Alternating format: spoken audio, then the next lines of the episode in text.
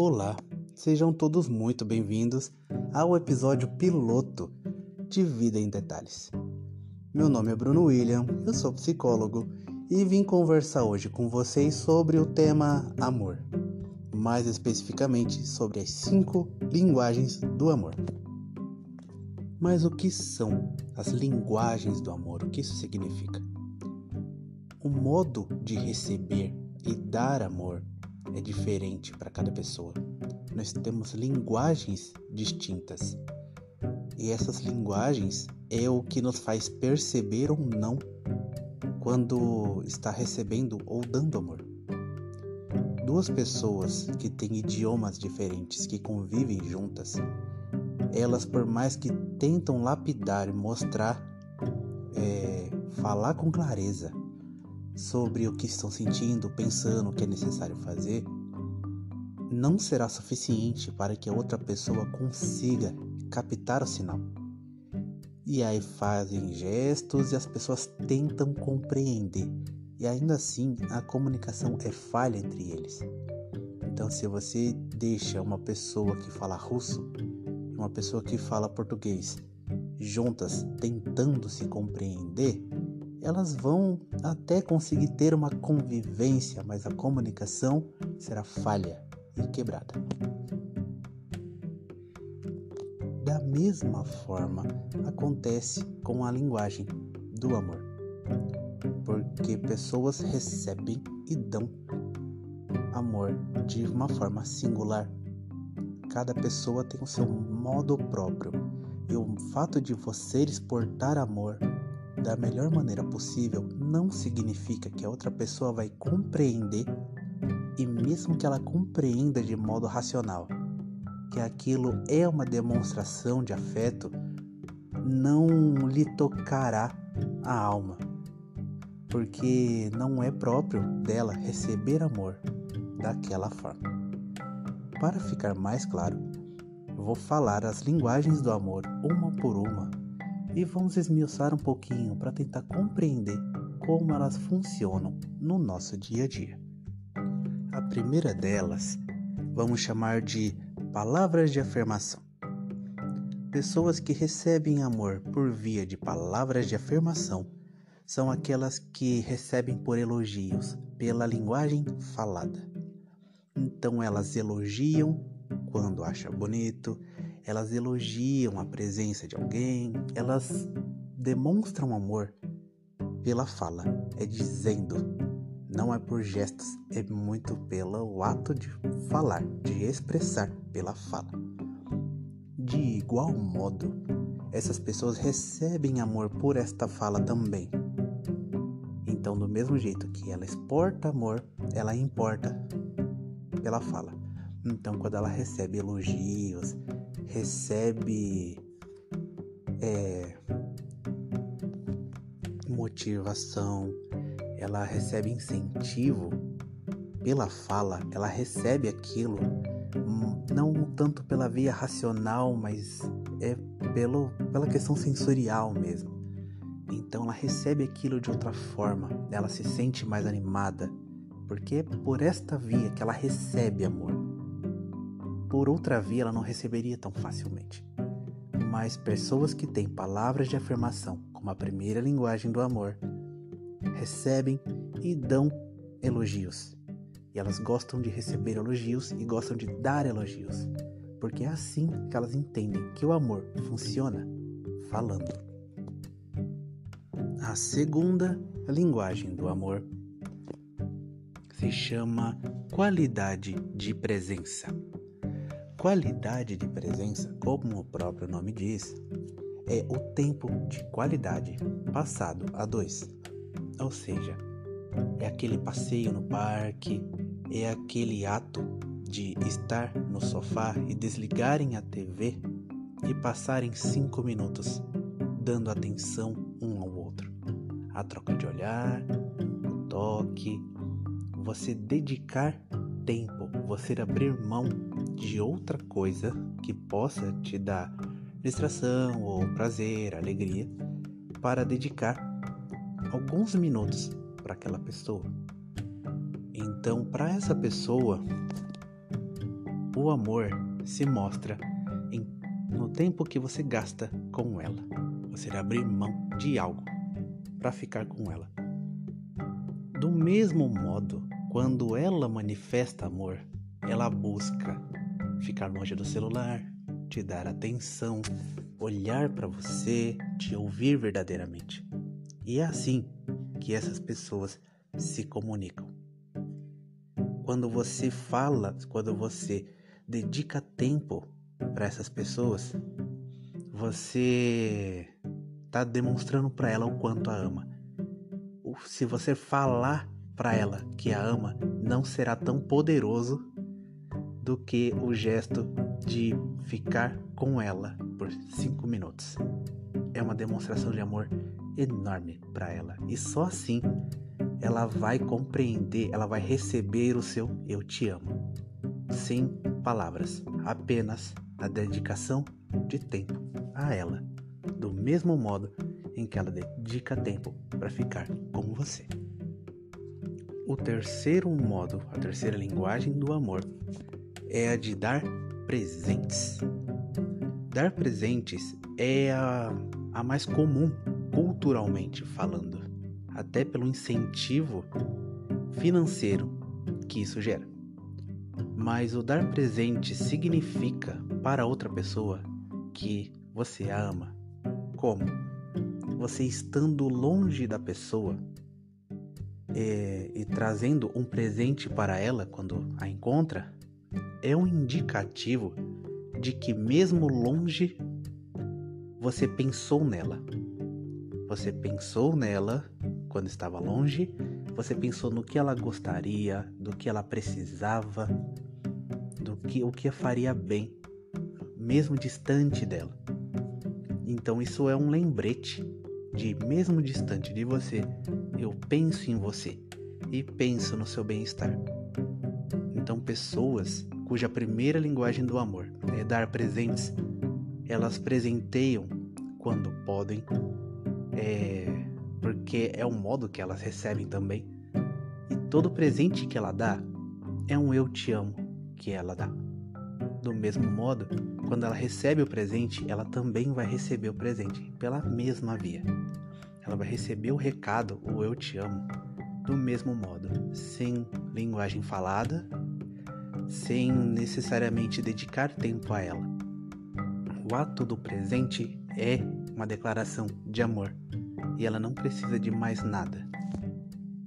A quarta linguagem do amor é o toque físico. O toque físico, também como o próprio nome já diz, é um ato onde você precisa tocar é o ato de fazer massagem, é quando você tá na cozinha, a pessoa passa, toca a mão no seu ombro, é olhar tocando, é assistir um filme juntos, é, perto um do outro, com alguma parte do corpo tocando. Essa presença do toque é um, um eu te amo que você dá. Do mesmo modo, quando ela sempre procura tocar, estar perto, sempre que fala com você, ela necessita é, te tocar tatilmente. Isso é uma forma de demonstrar carinho, demonstrar atenção, de demonstrar amor. Então, se você tocá-la e ser tocado de volta, isso é uma troca, para ela é uma troca muito significativa. Pessoas que têm toque físico como linguagem do amor recebem amor pelos dedos, pelas mãos, por uma massagem. Então, dê isso. É, mapeie o seu parceiro, a sua parceira. Tente entender qual é a linguagem do amor da sua parceira. A quinta e última linguagem do amor é o serviço. É, a, essa linguagem ela é muito característica por afazeres. São pessoas que gostam de cozinhar para outra pessoa, ela gosta de fazer coisas para outras pessoas. Então, ela tenta facilitar a vida da outra pessoa o quanto pode. Então, aquela pessoa que quando o marido ou a esposa chega em casa, deixa as coisas o mais arrumado possível para que a outra pessoa tenha o um mínimo de trabalho. É uma pessoa que cuida de outras coisas para tentar fazer da sua vida mais prazerosa. Então, quando ela faz o almoço, quando ela fala para você que não quer, deixa que eu, eu lavo a louça, pode descansar, isso é um eu te amo que ela te dá. De igual modo, para receber amor, essas pessoas fazem o mesmo caminho. Então, se você perguntar para ela como eu posso é, dizer eu te amo, como você se sentiria amada, a pessoa diria: se você lavasse a louça para mim, eu agradeceria. O que comumente, culturalmente, seria estranho, mas para ela, quando você faz algo pelo bem-estar dela, aquilo é eu te amo. Pessoas que têm qualidade de serviço, como linguagem do amor, aprende é, é amada, ela ama e é amada por esses gestos externos. E isso é algo que nós precisamos compreender se queremos passar a mensagem correta para os nossos parceiros. Isso posto, então começamos a compreender como nós podemos fazer é, mostrar amor para outra pessoa, entendendo então as cinco linguagens do amor. Como eu posso fazer o meu parceiro e a minha parceira receber o meu eu te amo? Esse eu te amo mais eficaz. Um eu te amo que ela entenda a mensagem dada. Primeiro, qual é a reclamação que a pessoa te dá? Nós primeiros, primeiro precisamos compreender qual é a linguagem dela uma pessoa que tem como linguagem do amor palavras de afirmação, ela vai dizer: Você não me elogia, você não fala mais que eu tô bonito, que eu tô bonito, você não, não elogia nada que eu faço. As pessoas dizem que elas necessitam e nós precisamos ouvi-las. Então, quando a pessoa tem é, o toque físico, ela fala: Você não me toca, não me abraça, não me dá mais um beijo. Quando a pessoa tem modos de servir como linguagem do amor, ela vai dizer coisas, por exemplo, você não faz nada para mim, você não faz nada aqui em casa, você não lava uma louça, você não faz uma comida. Então nós precisamos compreender que linguagem a outra pessoa tem. E a partir daí, quando a gente identificar o que a outra pessoa necessita, nós damos exatamente aquilo que ela quer. Porque é dessa forma que ela vai entender que está sendo amada. E ela ama por essa via também. Da mesma forma, nós temos que compreender a nossa linguagem do amor. O que mais nos faz falta? O que nos afeta? coisas como: caramba, a pessoa não me elogia mais, poxa vida, ela não me toca. É, coisas que nos faz falta, sabe? Que a gente deseja e que o parceiro não faz. É o modo que a gente tem que entender a nossa linguagem do amor e como nós manifestamos o amor. Não é porque nós manifestamos que a outra pessoa vai conseguir compreender aquilo como amor. E mesmo que compreenda, talvez ela não seja tocada por isso. Ela não vai se sentir amada. Ela pode compreender que você está manifestando amor, mas ela não vai compreender, ela não vai se sentir amada. Essa é a diferença. Então, a primeira coisa que precisamos fazer é ouvir no nosso parceiro e a nossa parceira. O que é que você quer? Como você. O que eu poderia fazer para que você se sentisse mais amada? Estar aberto a aprender. E essas atitudes têm que ser cotidianas. Não precisa ser necessariamente todos os dias, mas ela precisa ser paulatinamente estimulada. Ela tem que ser é, presente para a pessoa se sentir amada constantemente. Porque se sentir amada uma vez, todo mundo é. Se sentir amado é, por uma vida inteira, já é mais difícil. Nós precisamos nos dedicar a mostrar amor pela outra pessoa é, constantemente para que ela se sinta amada sempre. De igual modo, a outra pessoa tem que fazer, tem que manifestar amor de uma forma que nós nos sentimos amados. Senão, nós sentimos que a outra pessoa gosta da gente e a gente não gosta de volta, que por mais que a pessoa se esforce, tem algo que falta. Esse tipo de postura é comum em relacionamentos de longo prazo, porque eles tendem a, num comodismo, é, fazer a manifestar amor apenas por uma via. Um fenômeno interessante que cito por curiosidade é o Dia dos Namorados, onde as pessoas sim se sentem mais valorizadas e mais amadas. E por quê? Porque no Dia dos Namorados, todos os cinco elementos, todas as cinco linguagens são manifestas por todas as pessoas a todo momento. Então, presentes são dados.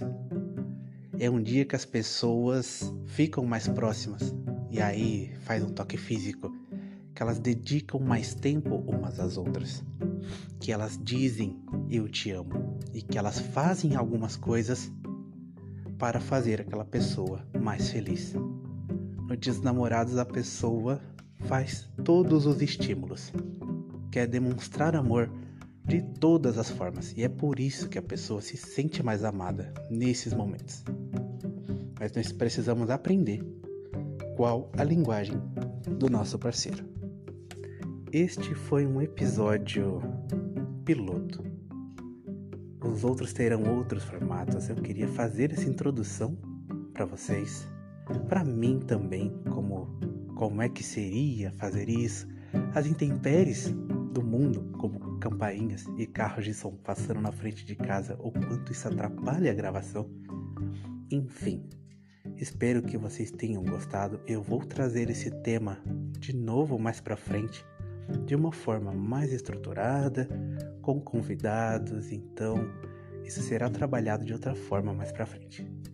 Desde já agradeço, muito obrigado por terem me ouvido até aqui e tenham um ótimo dia.